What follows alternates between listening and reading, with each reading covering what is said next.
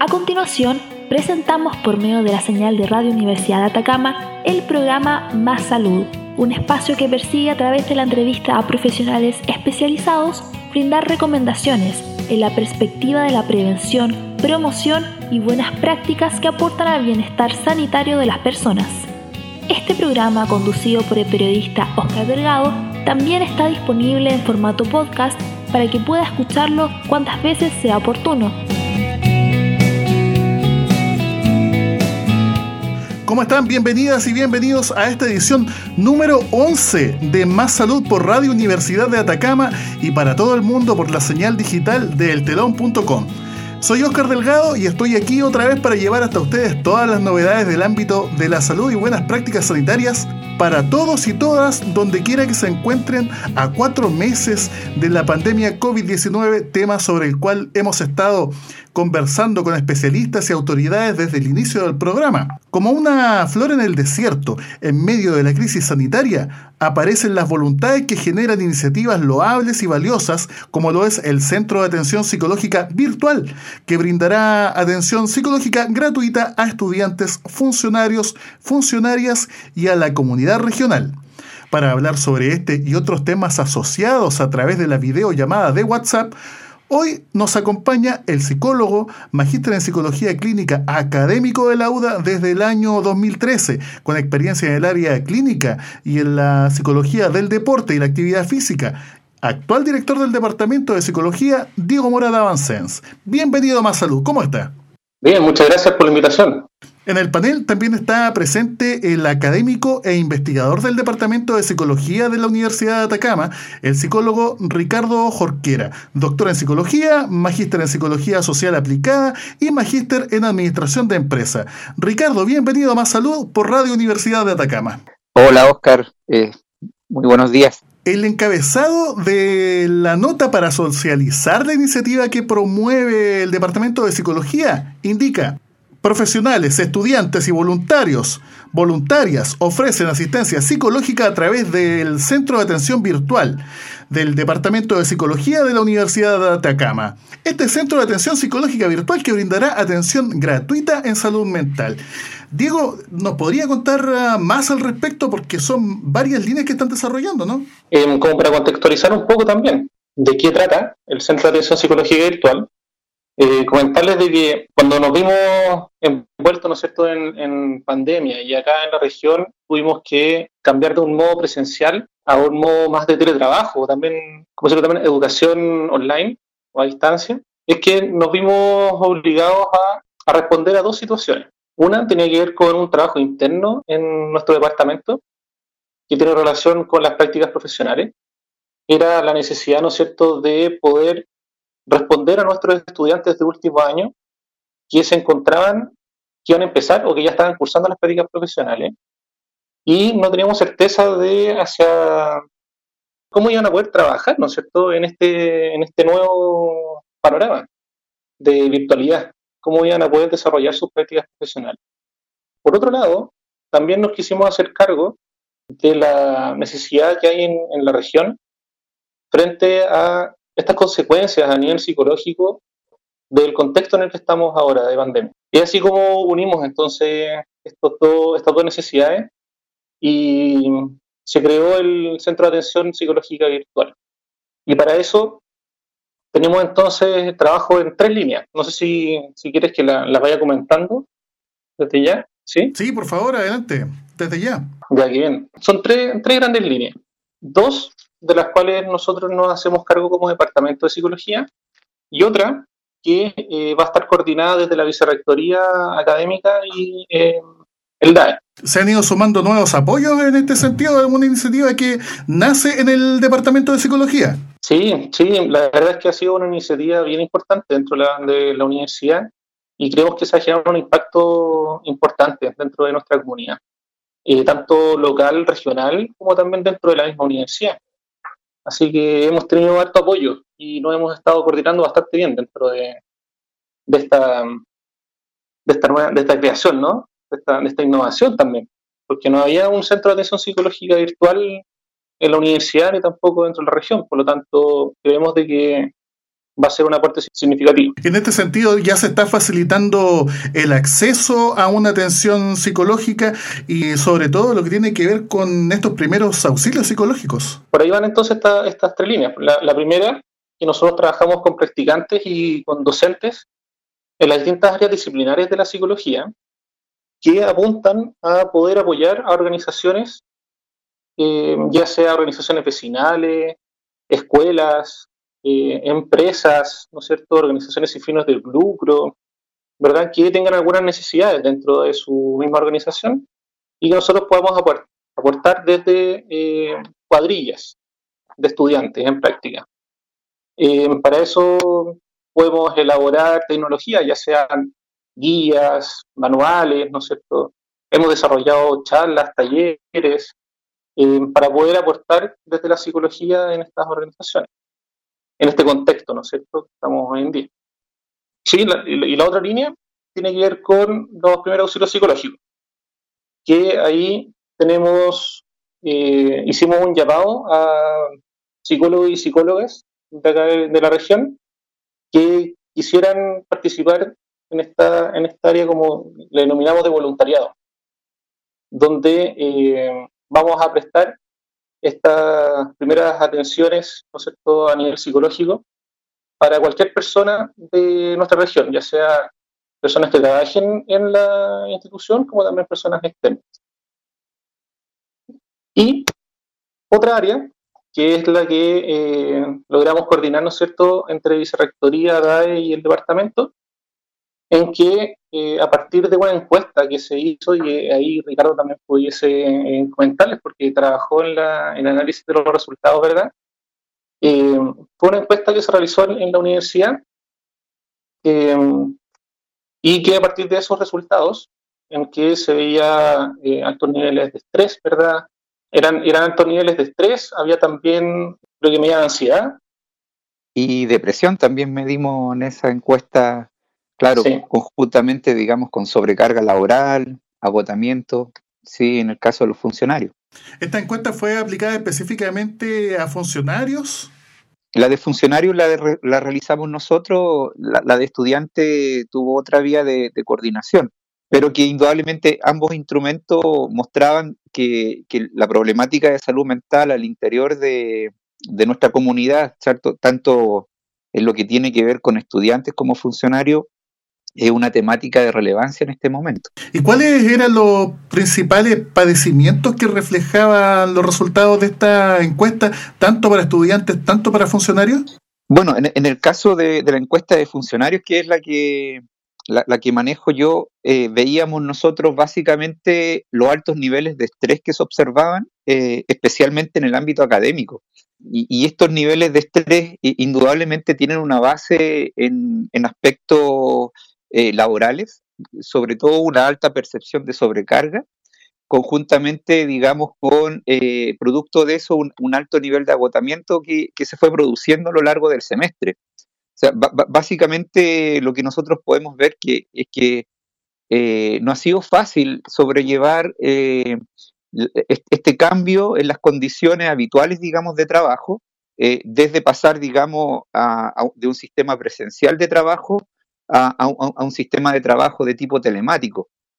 Y en ese sentido, ¿cierto? Eso ha traído como consecuencia, en el caso, digamos, de nosotros como, como trabajadores, digamos, una serie, digamos, de aspectos relativos, digamos, a, problemáticas de salud mental. No olvidemos que todos estos procesos fueron acelerados por la situación a causa de, de la declaración de estado de emergencia por la pandemia. E, e, exacto, claro. O sea, nosotros podemos ver que eh, en el fondo los cambios producidos eh, tuvimos que irlo eh, generando en la marcha. nadie nunca tenía pensado que íbamos a, generar un cambio como este, ¿cierto? En donde íbamos a pasar tan fuertemente a un sistema de educación a distancia. Eh, y eso llevó a que indudablemente tuviéramos que aprender rápidamente a, una serie de sistemas, desde las videoconferencias y generar clases a través, digamos, de, sistemas remotos de ese tipo, la utilización de plataformas educativas, que en especial aquí en la universidad nosotros ocupamos el Moodle, y, utilizar una serie de herramientas, digamos, que permitían hacer docencia, digamos, de manera, de, manera remota, y que indudablemente a nivel de los estudiantes sucedió algo similar, o sea que ellos también tuvieron que aprender un montón de herramientas que permitieran efectivamente generar los procesos de enseñanza y aprendizaje, y eso se hizo pero en tiempo récord, realmente algo que, por ejemplo, muchas instituciones educativas que, hoy por hoy son famosas por, por, ser eh, plataformas virtuales, digamos, universidades en México, en España, etcétera, que realizaron y generaron todos sus procesos durante años para tener esas plataformas remotas. Nosotros lo implementamos en muy pocos meses, y e, e indudablemente que esa rapidez eh, tiene como consecuencia, digamos, en que los niveles de estrés se, vieron eh, incrementados, digamos, en el paso eh, en que tuvieron que darse de manera bastante rápida todos estos cambios, ¿cierto? Sí, indudablemente la pandemia de COVID-19 cruza, digamos, todas las disciplinas y sobre el particular, el Departamento de Psicología ha estado desarrollando diversos estudios, ¿no es así? Eh, sí, algunos hemos hecho distintos tipos de, levantamiento. Hay, algunos que hemos hecho en población general, otros con eh, grupos de trabajadores en específico. Está como lo que recién hablábamos, por ejemplo, de este estudio que hicimos con funcionarios al interior de la misma universidad, ¿cierto? Eh, asimismo, hay otros, por ejemplo, que algunos colegas que al alero, digamos, de, trabajo con practicantes también están realizando en establecimientos educacionales. Eh, y que yo creo que lo, común que, todos estos levantamientos tienen es que, es que a nivel de la salud mental eh, hay una problemática que se generó producto, digamos, de la pandemia. Y, y básicamente con algo que se ha visto eh, en distintos países del mundo, que se empezó a ver en los primeros estudios que se empezaron a realizar en China, y de ahí eh, es la misma realidad que vemos en España, en Argentina y en otros estudios que se han ido realizando a nivel mundial, es que el confinamiento tiene como consecuencia una serie de problemáticas en el ámbito de la salud mental, ¿cierto? donde algunas de las más importantes tienen que ver con, la, con el incremento a nivel del estrés, a nivel de patologías como la depresión, la ansiedad, ¿cierto? Que si consideramos países como el nuestro, en donde este tipo de patologías tienen eh, en, momentos normales una, una, alta tasa, eh, en, momentos como este se agudizan aún más y, por tanto, digamos, se genera una problemática eh, bastante relevante en lo que tiene que ver con la salud mental eh, en general en nuestro país, que lo hemos visto indudablemente reflejado en lo que pasa en nuestra ciudad de manera particular. En Más Salud estamos conversando con los académicos de la Universidad de Atacama, psicólogo doctor Ricardo Jorquera y con el magíster Diego Mora Davancens, director del Departamento de Psicología, acerca del nuevo Centro de Atención Psicológica Virtual y el panorama de la salud mental en el contexto de la pandemia COVID-19.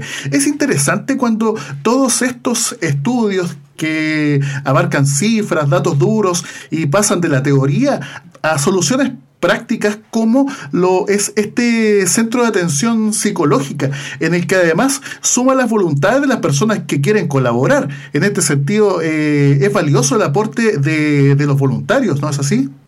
Sí, de todas maneras, de todas maneras, una, una pieza fundamental del trabajo que es un, es un, trabajo que nosotros ya hemos estado realizando con las cuadrillas, ¿verdad? Durante el primer semestre. Y ahora este segundo semestre ya vamos a trabajar con voluntarios específicamente en estas atenciones, ¿no es cierto?, en primer auxilio psicológico. Eh, para eso hicimos un primer llamado a voluntarios y voluntarias. Eh, siempre vamos a estar disponibles a recibir, ¿no es cierto?, más voluntarios y voluntarias, porque yo creo que el impacto que se va a generar va a ser importante.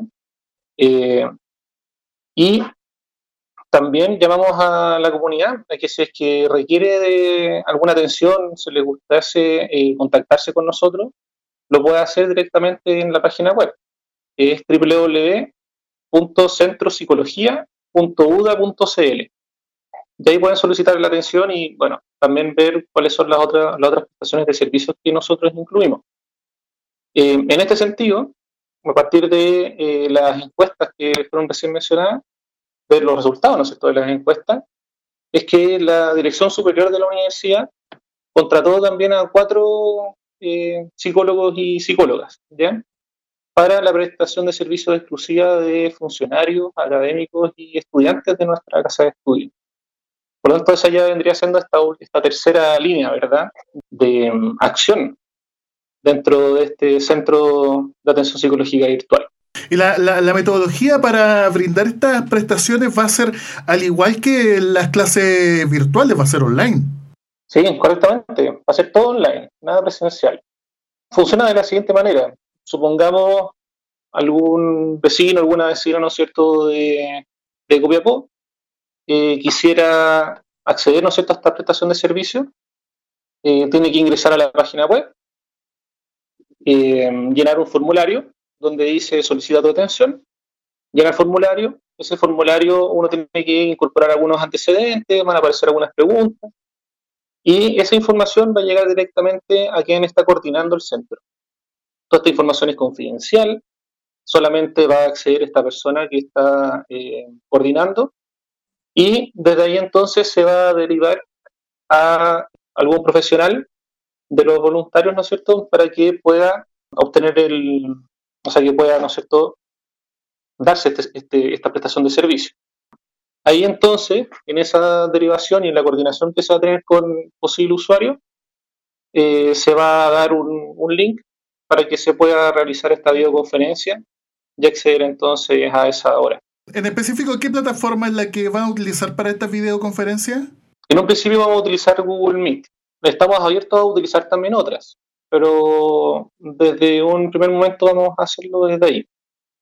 Visualmente porque es la plataforma que hemos estado utilizando dentro del departamento para las clases, para todo lo que es actividades sincrónicas, ¿no es cierto? Que es estas actividades virtuales o videoconferencias y desde ahí podemos abrirnos también a otras plataformas, pero necesitamos comenzar desde ahí para asegurar una mejor atención. Entonces yo quería preguntarles a propósito de, de, este cambio de contexto en que se están dando estas clases online y que tenemos que interactuar con los profesores, con los estudiantes y que es todo tan diferente que no nos podemos ver a la cara. Probablemente también se han desarrollado estudios al respecto, encuestas y también cómo esto nos afecta en nuestro cotidiano trato.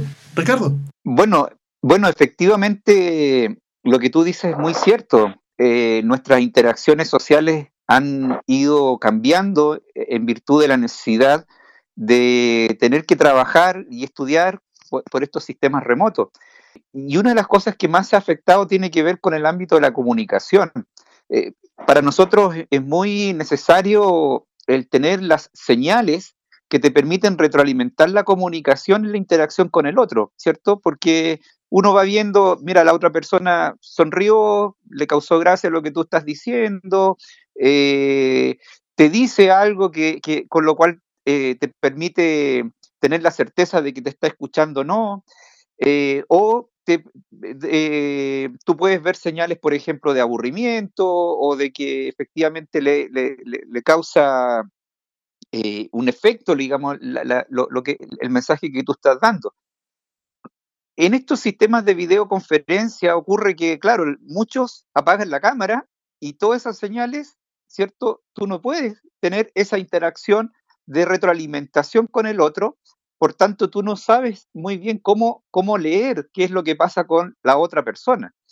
Eh, y claramente ese es un factor que, genera ciertos niveles de estrés, dada, digamos, la, incerteza que tú tienes respecto a lo que le está pasando al otro, ¿cierto? Algo que es muy necesario, digamos, para la interacción humana eh, eh, siempre, ¿cierto? En el contacto presencial, para nosotros, estar leyendo la postura corporal, los ojos, los gestos que realiza, son siempre muy necesarios que lamentablemente no los podemos leer cuando estamos nosotros desarrollando acciones de, forma telemática, sobre todo cuando hay un otro que no, te, que, no prende la cámara y por tanto ahí se genera esa, ese tema. indudablemente que uno sabe que muchas veces eso ocurre en un contexto en el cual las personas desean mantener ciertos niveles de privacidad de su entorno eh, familiar, eh, pero también eh, indudablemente que, hace, digamos, que tengamos que acostumbrarnos en pro, digamos, de ese respeto a la privacidad, digamos, a estas interacciones sin tantas señales como los tenemos nosotros en un contexto relativamente, relativamente normal, ¿cierto? O sea, en comparación, digamos, a lo que implica la presencialidad. Los estudios que se han observado, por ejemplo, a nivel de teletrabajadores, eh, y que también lo hemos vivenciado nosotros eh, en, nuestra práctica eh, laboral, y lo hemos visto también en, algunos, en algunas mediciones que hemos realizado, han mostrado, digamos, que el teletrabajo en contextos de pandemia, por ejemplo, ha llevado a una disminución en los niveles de involucramiento eh, en el trabajo eh, y ha incrementado los niveles, por ejemplo, de, estrés y, burnout, ¿cierto? Generando, digamos, a nivel de los trabajadores de un efecto esta, esta, esta interacción remota. Antiguamente el tema del teletrabajo, ponte tú, tenía una muy buena, entre comillas, reputación eh, entre empresarios, incluso a nivel de mujeres, era muy demandado a propósito de poder hacerle frente a la necesidad, digamos, de la multiplicidad de roles que habitualmente cumplen, digamos, sobre todo las que tienen que ver, digamos, con los roles maternos. Pero hoy por hoy nos vemos en una situación bien particular, ¿cierto? Que es muy distinto, en que tenemos que hacer ese teletrabajo en, el contexto familiar, interactuando con nuestras familias, ¿cierto? Eh, entre que te toca eh, hacer la comida, eh, entre que te toca eh, cuidar a los niños, ayudarlos con la tarea y además, entre medio, también hacer el teletrabajo. Todo eso indudablemente que en la vida cotidiana de las personas ha tenido, digamos, una repercusión, no ha sido fácil y probablemente mucha de la gente que debe estar escuchando probablemente realizando el almuerzo en este momento se siente muy identificada con esto, ¿cierto? Que se ha hecho bastante difícil poder sobrellevar, digamos, muchos de los cambios que no ha implicado el, tener, digamos, que realizar nuestro, nuestro trabajo o estudiar a partir, digamos, de, de la no presencialidad. Y es impresionante esta interacción, sobre todo en el proceso de enseñanza y aprendizaje de esta disciplina en particular, en donde es muy importante la lectura de este tipo de códigos no verbales. Absolutamente, claro. Eh, tú te das cuenta que se hace bastante difícil y, por ejemplo, eh, espero no, espero no, no, no, ser imprudente, pero por ejemplo, toda la formación en, aspectos más prácticos, eh, no solamente a nosotros es complejo desde el punto de vista de la importancia de la interacción social. Yo sé que, por ejemplo, en carreras de la salud también eh, se hace muy difícil todas las acciones de tipo práctico. Esto, esto que mostró, por ejemplo, Diego respecto a, a generar este centro de atención psicológica virtual, un poco viene justamente en esa misma línea, digamos, de, poder eh, justamente eh, poder hacer, darle eh, respuesta a la formación práctica de nuestros estudiantes a partir, digamos, de las condiciones actuales que estamos justamente sufriendo, ¿cierto?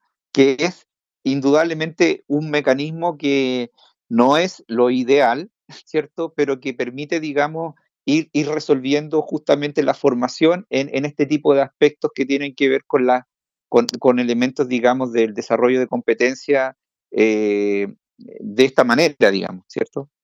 Claro, y, y, también, y también tiene que ver con, que nosotros también, dentro de nuestra profesión, tenemos que ir adaptándonos al, al contexto, a las situaciones también eh, socionaturales, eh, para poder desempeñar nuestra, nuestra función. Entonces ahí es importante el desarrollo de estas competencias que después se pueden eh, traspasar a una modalidad presencial u otra. Mm. Por ejemplo, nosotros ya en, en, el Centro de Atención Psicológica Virtual eh, hemos tenido practicantes en el, trabajo de cuadrillas que eh, han sido muy bien evaluados y evaluadas por parte de los centros en los cuales nosotros estamos prestando estos servicios. Eh, incluso hay ofertas de trabajo, pensando en el día de mañana cuando se retomen las actividades presenciales en estos lugares donde hemos prestado servicios. Entonces eso demuestra claramente lo que dice ahí Ricardo, que eh, el desarrollo profesional, ¿no es cierto?, eh, se puede dar en estos contextos, si bien no es lo ideal, pero bueno, ahí está la pregunta entonces, ¿en qué contexto sería lo ideal? ¿Verdad? Y ahí entonces podríamos echar mano a la imaginación y podríamos ver de que para mí lo ideal es trabajar con las condiciones óptimas, pero muy pocas veces eh, eso se podría dar, ¿verdad? Entonces, mm. eh, eso es súper importante y de a poquito hemos ido, no solamente nosotros, aprendiendo sobre estas nuevas modalidades, sino que también los estudiantes y seguramente quienes nos están escuchando en casa también.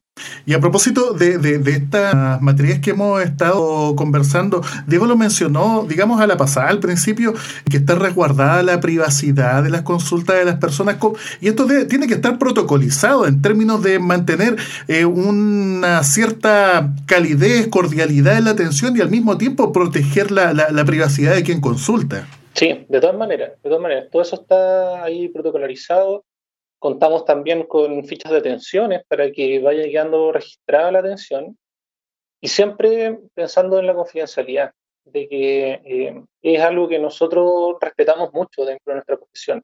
Pretendemos seguir haciéndolo, no podemos eh, hacer caso omiso de ello. Eh, por lo tanto, todo lo que se converse, todo lo que se trabaje dentro de estas atenciones va en ese tono confidencial. Ahora, obviamente, nosotros tenemos que velar por el bienestar de quienes estamos de quienes están consultando en este caso. Por lo tanto, en caso de que requiera alguna declaración, contamos también con un protocolo para ello, ¿ya? que tiene que ver con el poder activar las redes de apoyo que tenemos a nivel regional para eh, velar por ese bienestar. Y con estas palabras ya comenzamos a despedir este episodio número 11 de Más Salud. Ocasión en la que conversamos con los académicos de la Universidad de Atacama, Ricardo Jorquera y Diego Mora, que mm, nos estaba contando acerca del el nuevo centro de atención psicológica virtual y también acerca de los panoramas de la salud mental que se han dado en el contexto de la pandemia y todos los estudios que está desarrollando el Departamento de Psicología. Así que desde ya les agradecemos y les invitamos para una próxima ocasión aquí en Más Salud, cuando tengan una otra iniciativa que dar a conocer a la comunidad. Diego, Ricardo. Muchas gracias a ti, Oscar, por invitarnos a este programa. Es súper importante tener estos medios para poder difundir lo que estamos haciendo al interior del departamento, porque muchas veces lo que, se trabaja dentro de los departamentos, dentro de las carreras, eh, se pueda externalizar y que sea de acceso ¿no cierto? a nuestra comunidad local, regional, nacional, ¿verdad? Eh, y por eso de que dejamos abierta la invitación a quienes sientan que necesitan de atención psicológica, que necesiten que los escuchen o en verdad lo que necesiten que se puedan acercar a nosotros. Eh, eso lo pueden hacer directamente en la página web www.centropsicología.uda.cl. Quienes, si nos están escuchando, colegas, psicólogos, psicólogas, también eh, invitarles a que participen en el voluntariado, que es fundamental para nosotros poder eh, responder a nuestra comunidad. Eh, para estudiantes, funcionarios y académicos también pueden contar con este servicio. Y organizaciones, ya sean escuelas, organizaciones sin fines de lucro, empresas, organizaciones vecinales, ¿verdad? Que también pueden acceder a la plataforma y solicitar el servicio a partir de cuadrillas. Si tienen cualquier duda, ahí también hay correos, hay un contacto. Por lo tanto, esperamos poder, esperamos poder contar con, con, el respaldo, el apoyo de la, de la comunidad, de las organizaciones. Sí, sí, y esperamos, y esperamos poder responderles también. Por eso nos hemos preocupado de, de que este servicio sea de calidad y contar con altos estándares para ello. Muchas gracias, eh, Ricardo, también por habernos acompañado y habernos dado a conocer estos eh, interesantes estudios, reflexiones que está llevando a cabo el Departamento de Psicología. Perfecto, muchas gracias por la invitación, Oscar. Muy buenos días. Y así nos vamos despidiendo de esta edición número 11 de Más Salud por Radio Universidad de Atacama y para todo el mundo a través de la señal digital del telón.com y también escúchenos en Spotify a través del el podcast de Más Salud. Hasta la próxima edición. ¡Chao! Hemos transmitido una nueva edición del programa Más Salud que produce la Dirección de Vinculación y Comunicaciones en un esfuerzo conjunto con la Facultad de Ciencias de la Salud de la Universidad de Atacama. Los dejamos invitados para la próxima semana por la 96.5 de la frecuencia modulada y online a través del telón.com para ofrecer a usted más interesantes temas con los expertos de nuestra Universidad de Atacama y que pueda escucharlos en nuestro podcast cada vez que lo necesite. Hasta la próxima edición.